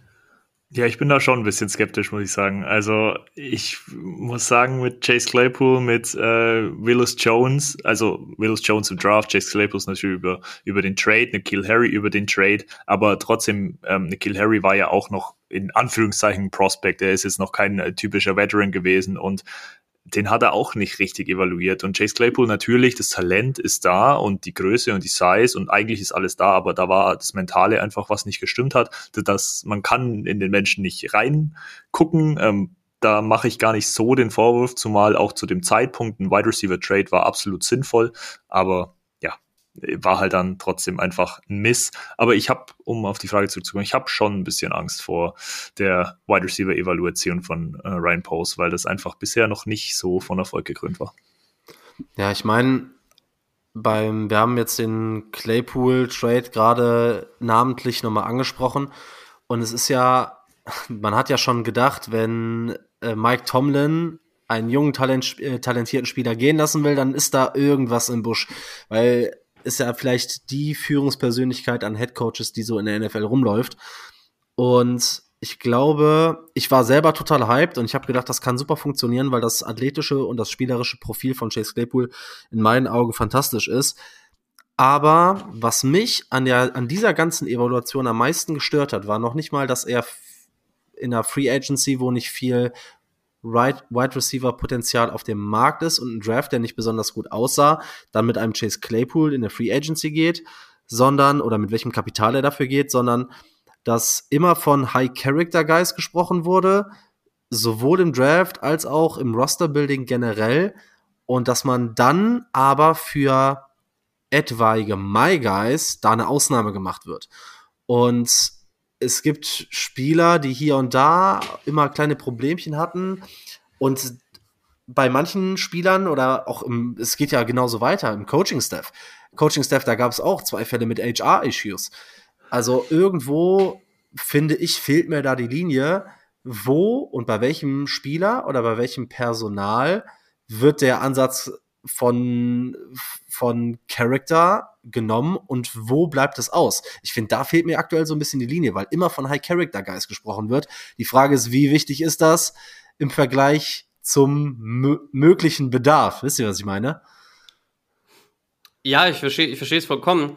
Ähm, auf der anderen Seite, so wie, so wie die Saisons jetzt gelaufen sind, letzte Saison und auch diese Saison teilweise enttäuschend. Ich meine, sie sind da gelandet, wo die meisten sie erwartet haben, aber grundsätzlich zwischendurch einfach enttäuschend gelaufen ist und auch schlecht gelaufen ist, ähm, hat es vielleicht auch, vielleicht, ja, auch damit zu tun, dass man geguckt hat, ähm, dass man viele High-Character-Guys ähm, kriegen kann, dass das Team so zusammengeblieben ist, wie es zusammengeblieben ist. Und ähm, du kannst einfach nicht jedem in, in, in den Kopf schauen am Ende des Tages. Ja, ja aber bei Claypool kannst du mir nicht erzählen, dass das vorher keine wusste. Ne? Ja, klar, natürlich. Natürlich. Es ist halt, ist halt die Sache. Ich, ich weiß ja auch nicht, wie der, wie der, ähm, wie er im Training Camp funktioniert hat, wie er im Minicamp funktioniert hat und keine Ahnung, ne? Das ist, wo, wo das den, den Turn zum Schlecht genommen hat. Aber ja, ich, ich kann es absolut, ich absolut nachvollziehen, dass man da wegen so dem Move zum Beispiel nachdenkt, sagen, okay, wo ist, soll das jetzt High Character sein oder nicht. Aber für mich war es ein Punkt, war es ein Punkt zu sehen, dass das Team zusammengeblieben ist und auch füreinander noch gespielt hat am Ende des Tages, egal wie sie sonst gelaufen sind. Ja, das ist natürlich eine, eine faire Evaluation. Wir haben schon äh, eben den Draft angesprochen und auch die, die ja, Prospects, die er gepickt hat. Egal ob früh, jetzt zum Beispiel mit Daniel Wright oder halt auch spät äh, mit Braxton Jones, da wurden auf wichtigen Positionen auf jeden Fall Starter gepickt. Was natürlich noch ein interessantes Thema ist, wir haben die Free Agency so ein bisschen durchleuchtet. Da hat man zum Beispiel, ihr habt ähm, die Linebacker schon angesprochen, natürlich mit Andrew Billings, so ein bisschen out of nowhere, so ein Spieler gehabt, mit dem er auf jeden Fall gehittet hat. Was für mich noch ein Thema ist, wo er bisher sowohl in der Free Agency als auch im Draft unfassbare Qualitäten bewiesen hat, sind für mich ähm, alle Geschichten rund um Trades. Ja. Ich wüsste jetzt kaum einen Trade, wo wir gefliest wurden. Also wenn ich mir überlege, alleine der Trade ähm, im Draft von 1 auf 9 zurück, das, da muss man einfach sagen, du bekommst den First Overall dieses Jahr, DJ Moore, du bekommst, äh, ja klar, dann die 9 und zwei Second Round Picks kriegst du dazu. Also das war wirklich jetzt nachträglich vom Volumen unfassbar. Dann muss man natürlich sagen, okay, man kann natürlich den Chase Claypool Deal da jetzt als Negativbeispiel nehmen. Auf der positiven Seite mit dem Second Rounder steht Montez Sweat ähm, der wunderbar und richtig, richtig krass funktioniert hat und mit dem äh, Test-Effekt die ganze Defense besser gemacht hat. Ryan Poles hat äh, dann im, im gleichen Draft letztes Jahr ja von 9 an 10, weil er Jalen Carter sowieso nicht draften wollte, zurückgetradet, hat einen zusätzlichen Fourth Rounder eingetütet. Mm, ah. Das sind so Dinger, die Abgabe von Robert Quinn, wo er den äh, Third Round Pick äh, und den Fifth Round Pick, nee, Third Round Pick bekommt und Rokon Smith, wo er einen Second und einen Fifth Rounder bekommt. Ja das sind so Dinger, ich glaube, da hat Ryan Poles auf jeden Fall gezeigt, äh, dass er sowas hittet. Und deshalb bin ich da beim Draft, ähm, ja, auch komplett äh, entspannt. Da lehne ich mich nach hinten. Wenn Ryan Poles meint, zurück zu draften, dann wird das, glaube ich, wieder zu einem krassen Volumen sein, egal ob es mit dem ersten oder vielleicht auch mit dem neunten Pick sein wird. Ich kann mir kaum vorstellen, dass er hochtradet. Bisher hat er immer mehr Kapital generiert. Jetzt bin ich mal gespannt, wie aggressiv er sein wird, aber das war so ein, so ein Aspekt, wo ich sagen muss, da bin ich, da bin ich total entspannt, wenn Ryan Poles mittlerweile in Trades reingeht. Natürlich kann man auch mal einen Trade verlieren, aber bisher hat es kaum bis gar nicht den Eindruck in die Richtung gemacht, meiner Meinung nach. Wobei jetzt auch der Zeitpunkt sein könnte, um aggressiv zu sein. Äh, Marc, du meintest, er hat bisher eher runtergetradet als hochgetradet, aber man sieht, die Division wird nicht einfacher, ganz im Gegenteil, ich glaube, es wird eine der kompetitivsten Divisions in der ganzen nächsten Saison. Und vielleicht ist auch jetzt der Zeitpunkt, dass man ein bisschen aggressiver wird. Kann auch sein, dass sich Pauls in die Richtung vielleicht verändert, dass man sagt, okay, er geht vielleicht von neun hoch, je nachdem, welcher Spieler da ist, wenn vielleicht der Receiver da ist, den er unbedingt haben will. Vielleicht sehen wir ganz neue Seiten von Ryan Pose ist halt auch ein harter Hund, wenn ich das äh, mir das angucke mit äh, Verhandlungen, wenn wir da direkt weitergehen. Vertragssituation, Roquan Smith, wie schwierig war diese Vertragssituation? Und ich weiß nicht, wie ihr das einschätzt. Habt ihr da Sorge, dass man ein vergleichbares Szenario dann doch trotz dieser Aussagen bei Jalen Johnson wieder sieht? Ich glaube nicht, nein. Ich hatte bisher immer das Gefühl eigentlich, dass er in den Contract Situations recht fair war. Er ist mit dem Value mit dem Value reingegangen, der sich vorgestellt hat, hat das dargelegt, hat da und ähm, dargelegt, warum. Bei Rockland Smith ist es, war es, glaube ich, so wie man es mitbekommen hat, der Fall, dass er sich halt einfach viel, viel höher gesehen hat, was, was zu einem Zeitpunkt halt einfach nicht der Fall war. Im Gegensatz zu, hat, ähnlich hat das mit Jalen Johnson ja gehandhabt. Wir hatten ja am, am Anfang die Frage, hätte man Jalen Johnson schon am Anfang bezahlen sollen oder nicht? Ich glaube nicht, dass man es am Anfang hätte machen sollen, weil einfach die Production nicht da war. Ja, war natürlich ein guter Corner, ähm, war äh, guter Lockdown-Corner, aber auch diese Interceptions haben halt einfach gefehlt.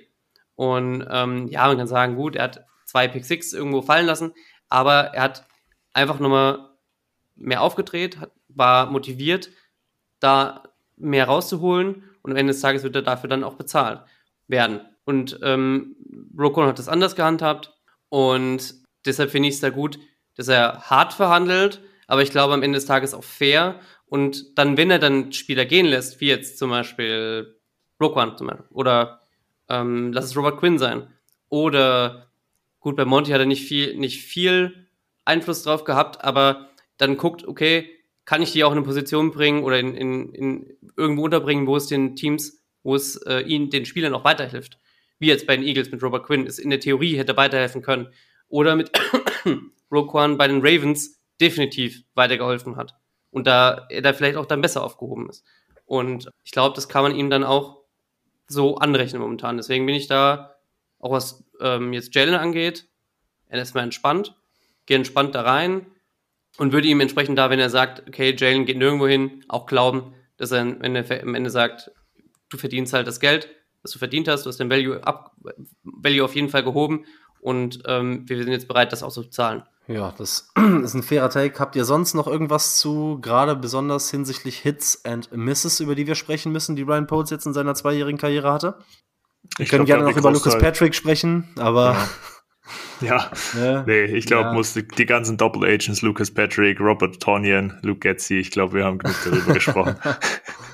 Ich denke auch. Ich glaube, das Einzige, was man vielleicht noch als Hit bezeichnen kann, ist, dass er tatsächlich geschafft hat, innerhalb von zwei Jahren einen komplett aufgeblasenen Cap runterzubrechen und jetzt sämtliche Altlasten quasi vom, vom Hof zu jagen und äh, da den Reset-Button zu drücken. Und ich glaube, dass man jetzt in einer Situation ist, in der man äh, in die kommende Saison geht mit einem Capspace von knapp 62 Millionen und davon sind immer noch 5 Millionen Rollover aus dem Jahr 23 und man hat meine ich, nur noch knapp 860.000 äh, Dead Cap.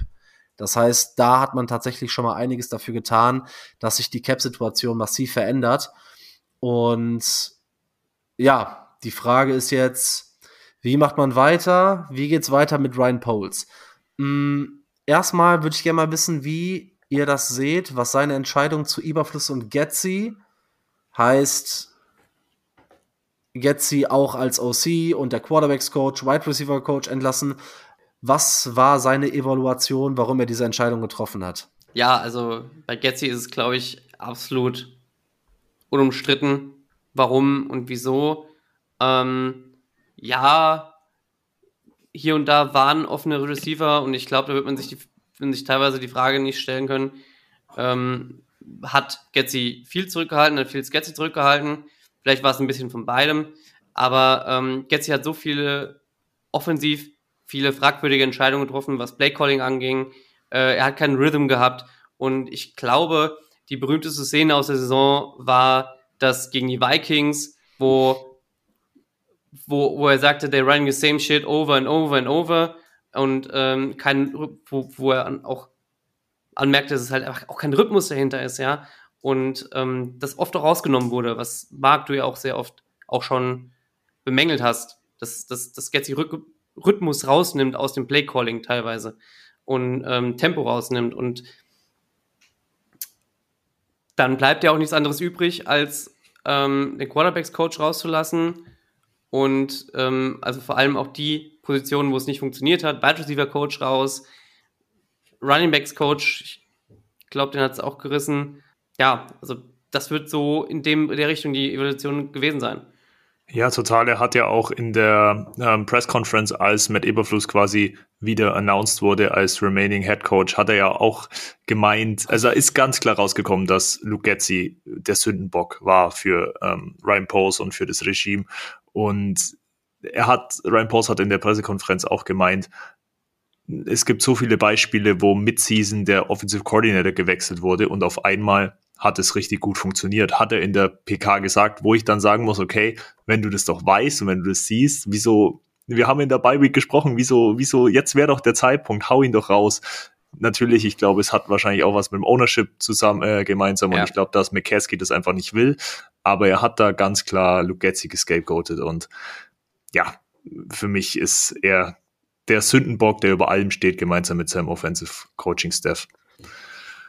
Jetzt hat sich ja Ryan Poles damit auch durch die Zusicherung von Matt Eberfluss als Head Coach irgendwie an ihn gebunden über die nächsten Jahre. Jo. Glaubt ihr, dass unabhängig von der Leistung nächstes Jahr der Job von Eberfluss dahingehend sicher ist? Das, weil irgendwie sind ja Poles und Eberfluss jetzt trotzdem so ein bisschen miteinander verbunden. Und man sagt ja, man spricht von Kontinuität, man will nicht jedes Jahr alles neu machen, man sucht jetzt einen neuen Offensive Coordinator. Ähm, erstmal, weiß ich nicht, was glaubt ihr, wie, wie, also die sind definitiv aneinander gebunden, aber wie ähm, abhängig ist Ryan Poles Job von dem Erfolg von Matt Überfluss und wie sicher ist der Job von Matt Überfluss nächstes Jahr unabhängig von der Leistung? Ich glaube sehr abhängig davon. Ich glaube, er hat sich schon sehr krass an Matt Eberfluss gebunden. Sollte das Schiff Eberfluss untergehen, ähm, sehe ich damit auch sehr wahrscheinlich einen Untergang von Ryan Pauls als GM. Er hatte einfach die Möglichkeit, seinen eigenen Headcoach zu picken mit den ähm, ja, aspiring Headcoach-Kandidaten, die da sind und einfach einen offensive-minded Headcoach zu picken und seine Uhr quasi in dem Sinne ja, zumindest irgendwo zu resetten. Er hat sich jetzt aber an Eberfluss gebunden und ich kann mir irgendwie schwer vorstellen, dass bei einem Scheitern dass äh, Ryan Post nochmal die Möglichkeit bekommt, zumal es eben zwei First Overall Picks waren und man die Chance hatte, einen neuen Head Coach zu picken. Ja, ich glaube einfach, die sind aneinander gebunden. Ja, das ist halt auch einfach irgendwie mein Problem an der, an der ganzen Sache, dass man sich irgendwie jetzt nicht mehr daraus argumentieren kann, dass wir haben die ganze Zeit gesagt, ey, Überfluss hatte ja, ach, Überfluss. Pauls hatte nicht die Möglichkeit, aus dem Vollen zu schöpfen, sich seinen Coach auszusuchen. Ihm wurden die vier Endkandidaten vorgesetzt. Aber jetzt ist de facto mit Überfluss Ryan Pauls Quarterback. Äh, Quarterback. Jetzt fange ich auch schon an. Head Coach. Caleb Williams-Effekt. Caleb ja, Williams-Effekt, ja. Ja, nein, es, er hat er hat zum Ausdruck gebracht, er hat es in Press Conference zum Ausdruck gebracht.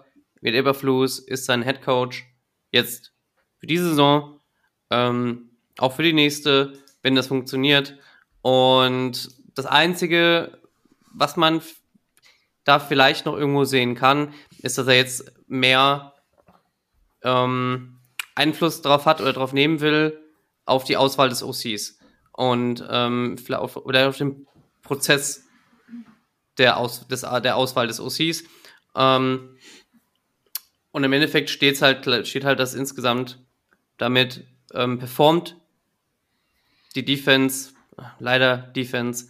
Ähm, ich bin es ein bisschen leid, darüber zu reden, ehrlicherweise, auch als Bears-Fan, weil ich hätte auch gerne meine Offense, über die ich gerne reden wollen würde. Sagen, performt die Offense. Aber ähm, performt das Team, bleibt das Team zusammen und kann es an dem Progress, den wir gesehen haben, anschließen und den wohl alle irgendwo gesehen haben. Ähm, auch wenn du natürlich einige Coaching-Sachen hattest, die leider etwas schiefgelaufen sind. Ja, total. Und was man da vielleicht noch rausstellen kann bei diesem an Matt Eberflus binden. Ähm, es ist ein absoluter Bold Move und es zeigt die Entschlossenheit von Ryan Pauls und sein Vertrauen in Flus. Also das ist ja per se nichts Schlechtes. Ganz im Gegenteil. Er weiß, dass sein Job genauso auf der Klippe oder in Gefahr ist wie bei Matt Eberfluss und er hat sich dafür entschieden, mit ihm zu gehen und er hat das, er legt das Vertrauen in ihn als Head Coach und committet sich zu ihm. Also das ist schon, zeigt schon von Entschlossenheit und dass er darin was sieht. Es zeigt auch sein, die Entschlossenheit von Ryan Poles, einen Plan durchzuziehen.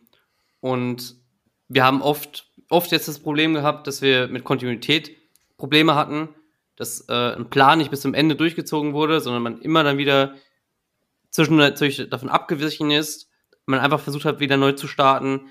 Und ich meine, wir werden es sehen, for better or for worse, wo es am Ende, wo es am Ende hinläuft.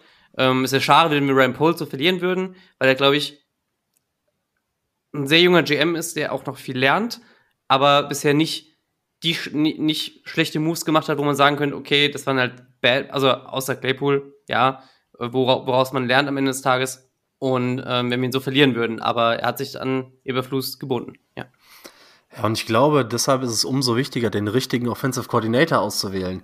Denn selbst wenn Poles sich damit an Überfluss gebunden hat, ist die einzige Möglichkeit, wenn Überfluss nächstes Jahr komplett reinscheißen sollte, dass du einen Offensive Coordinator hast, der funktioniert, damit man eventuell direkt intern weitermachen kann, damit man zumindest eine Art von Kontinuität weiter hat, um mit dem Offensive Coordinator dann im In-house auf jeden Fall weiterzuarbeiten.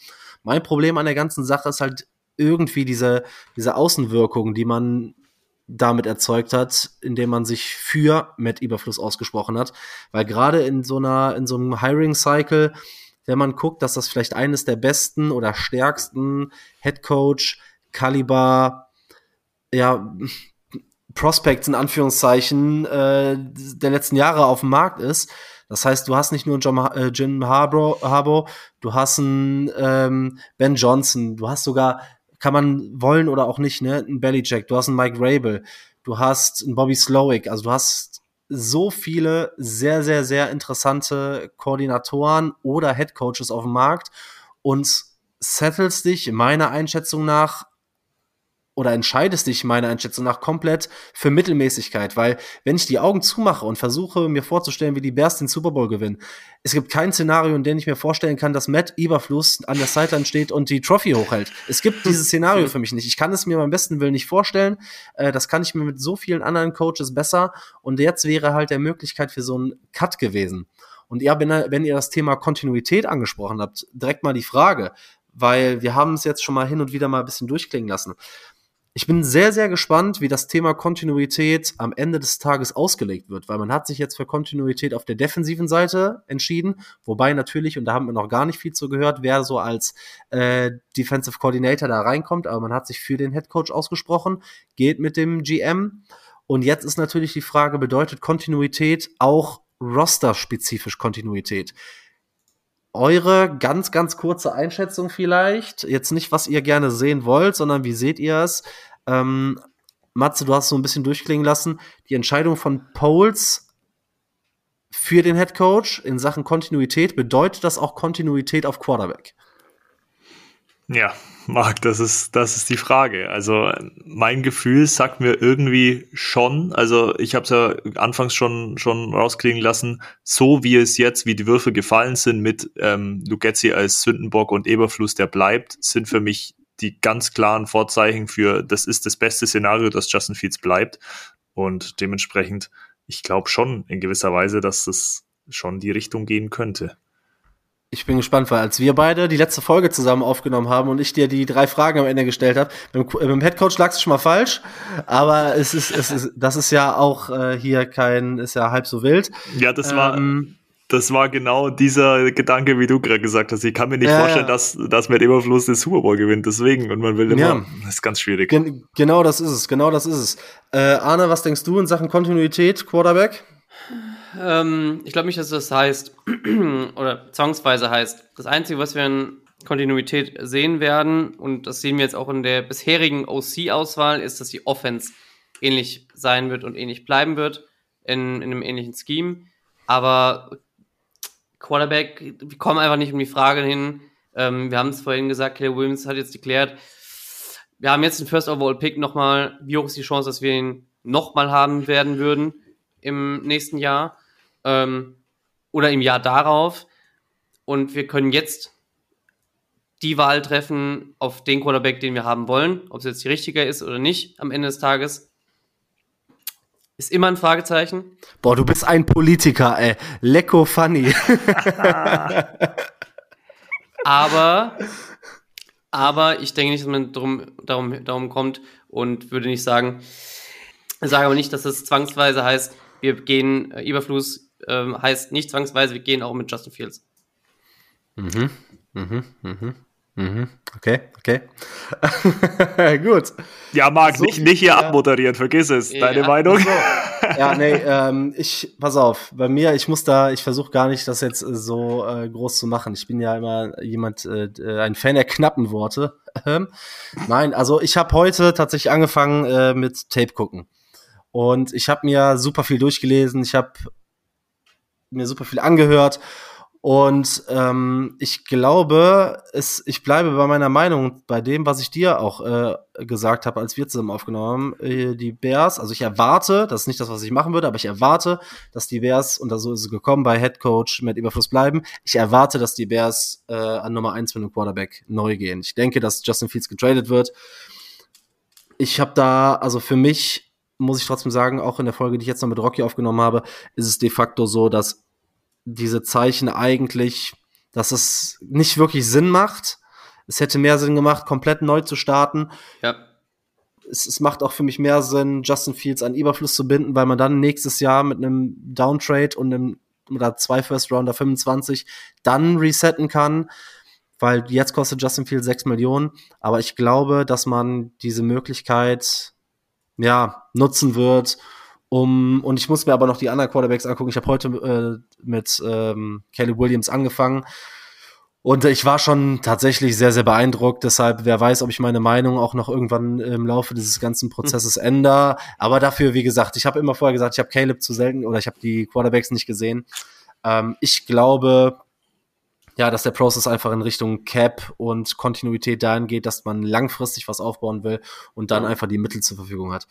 Aber ähm, ja, wir werden über Justin Fields noch reden. Wie gesagt, ich habe auch, auch noch mal Tapes gesehen, gerade von äh, Justin Fields aus der Pocket und so. Das sieht teilweise halt trotzdem Rough. geil aus, aber ja, nee, ich, das war ein Highlight-Tape, Alter. Das war richtig crazy. Das war viereinhalb Minuten Justin Fields aus der Pocket. Das sah richtig nice aus. Ich muss das eigentlich mal teilen. Da war ich direkt schon wieder, weißt du, ich habe zwei, drei, vier Stunden Tape geguckt und danach habe ich das viereinhalb Minuten Video gesehen und dachte so, boah, fuck, eigentlich ist Justin Fields ja doch richtig geil. So, also ich will halt auch einfach gar nicht in der, in der äh, Situation stecken. Deshalb äh, ist es, glaube ich, sehr, sehr spannend. Aber ich glaube, wir können so weit zusammenfassen, dass wir äh, so dieses Credo in Polls We Trust, ich glaube, das hängen wir dann doch oben drüber. Ja. Wir hoffen, dass er sich da jetzt mit dem mit der äh, Head Coach Entscheidung nicht selbst ins Bein geschossen hat. Und äh, es bleibt halt dann einiges abzuwarten. Ne? Ich glaube, das wird jetzt generell noch ein Thema. Ich glaube, es wird noch mal interessant zu sehen, wer kommt als OC. Und dann wird es natürlich interessant, ob man daraus eventuell irgendwas ableiten kann. Ob man eventuell Richtung so ein klassisches Run-First-Scheme, so Clint Kubiak, oder in welche Richtung man immer äh, man auch immer geht. Ich glaube, das wird extrem spannend. Aber wie gesagt, das wird ja noch die nächsten Wochen Thema. Wir gucken uns die OC-Kandidaten genauer an. Es werden mit Sicherheit auch noch andere, ähm, andere Interviews geführt mit anderen Kandidaten. Wir gucken uns definitiv die Justin Fields Karriere, seine aktuelle Situation an und wir durchleuchten nochmal genau die Argumente, ob er bleibt oder ob er geht, abhängig natürlich unter der Bezugnahme des Coaching-Staffs, unter der Bezugnahme seiner Leistung, dem Cap Space, der Vertragssituation und dem First Overall Pick. Bis dahin haben wir vielleicht noch ein bisschen Zeit, um uns auch die Prospects anzugucken. Ähm, Unabhängig davon, der Kader wird für die Situation natürlich auch wichtig sein. Ne? Was machst du mit Jalen Johnson und anderen potenziellen Free Agents wie Yannick Ngakwe etc.? Was machst du mit oder etwaigen Cut-Kandidaten wie Eddie Jackson und Cody Whitehair? Das sind alles so Themen, äh, die wir uns die nächsten Wochen angucken. Und ich weiß nicht, habt ihr sonst noch irgendwas Wichtiges zu Ryan Poles, was wir besprechen müssen, bevor ich jetzt hier äh, so lang rumfasel? Ja, Ryan Poles hat mit seiner, vielleicht als, als Abschluss, Ryan Poles hat mit seiner Entscheidung auf Headcoach mit Matt Eberfluss zu gehen dafür gesorgt, dass die OC-Wahl, ich weiß nicht, vielleicht ist bei euch auch schon so ein bisschen durchgeklungen oder, oder fühlt sich für euch auch so an. Die OC-Wahl ist für uns wie die Headcoach-Wahl. Also wir fuchsen uns da jetzt so ja, rein. Ja. Wer könnte OC werden? Wie könnte das funktionieren? Ist er für Fields ausgelegt? Ist er für einen Rookie-Quarterback ausgelegt? Beide Optionen sind auf dem Tisch, auch wenn, ähm, wie Marc schon gesagt hat, das, was man vielleicht möchte und das, was am wahrscheinlichsten ist, sehr weit auseinander geht. Aber ja, die OC-Wahl ist für uns die Headcoach-Wahl und da werden wir auch noch genauer drauf eingehen. Juti, haben wir sonst noch was? Eine Sache habe ich noch. Wenn die noch nicht gedroppt wurde bisher und äh, ich hoffe, ihr seid alle so aufgeregt wie ich und Matze und alle aus unserer Gruppe, mit denen wir sonst regelmäßig nach London fahren, sind denn die Bears spielen in London dieses Jahr, Freunde. In London da über Bears. Da Bears über einen kleinen Teich und ich weiß nicht, wie viele von euch in 2018, 19. 2019 dabei waren, aber es war ziemlich geil in der Stadt. Auch wenn vielleicht es wird schwierig Tickets zu kriegen, weil die traveln sehr gut und es gibt sehr, sehr viele Bears-Fans in England. Aber die Stadt war ziemlich geil, der Pub war ziemlich geil, die ganze Stimmung war ziemlich geil und ähm, ich würde mich freuen, wenn möglichst viele von euch dazu treffen. Was man dazu ja noch, noch sagen kann, das wird ein Heimspiel der Bears, also natürlich Heimspiel in, An ja. in, in Anführungszeichen, aber das Tottenham Stadium wird in Bears-Farben ähm, dargestellt. Die Banner werden in Chicago Bears dargestellt und das wird eine einmalige Experience. Also jeder, der schon mal in London war, weiß, wie geil es ist. Jeder, der noch nie in London war und es vielleicht das erste Bears-Spiel werden könnte, macht's auf jeden Fall, wenn ihr die Chance dazu habt. Wir würden uns, wie Arne schon gemeint hat, wir würden uns über jeden Freund, den wir treffen, wir haben Bock mit euch zu quatschen und ja, lasst uns da ein großes Fest draus machen. Ja, an der Stelle guckt auf jeden Fall beim Fanclub rein, denn da laufen auch schon wieder so ein paar organisatorische Sachen in Richtung London-Reise, wenn ich das in dem WhatsApp-Channel jetzt richtig gelesen habe. Oh ja. An der Stelle, wenn wir schon mal dabei sind, nochmal eben Werbung in eigener Sache. Guckt auf jeden Fall beim Fanclub rein, beim German Bears Cave e.V. Ihr wisst jetzt, wir sind jetzt zu finden unter Into the Best Bambusel. Wenn ihr die Folge hört, jetzt auch offiziell geändert auf Instagram und auf Twitter. Ihr findet uns überall, wo es Podcasts gibt, auf allen Plattformen sind wir für euch zu hören. Liked, subscribed, empfehlt uns weiter. Das hilft uns ungemein, ähm, um irgendwie ja weiter wahrgenommen zu werden, um irgendwie den Algorithmus so zu drehen, dass wir da auch weiter oben landen hört, äh, wie gesagt, wenn ihr Leute habt, die noch unentschlossen sind, empfehlt uns weiter, liked uns, teilt die Beiträge. Ähm, ihr tut uns damit auf jeden Fall einen Riesengefallen und helft uns damit. Dafür auf jeden Fall ein Appreciate an euch. Und dann sind wir für diese Woche, für die erste Folge von Into the Bears Bambusel durch. Arne Matze, ich bedanke mich bei euch. Äh, schön, dass ihr Zeit gefunden habt. Wir hören uns nächste Woche wieder. Und dann, ja, gucken wir, wie es weitergeht. Ne? Alles klar, bis dahin. Bear down. Bear down, Leute. Ciao. Bear down, Leute.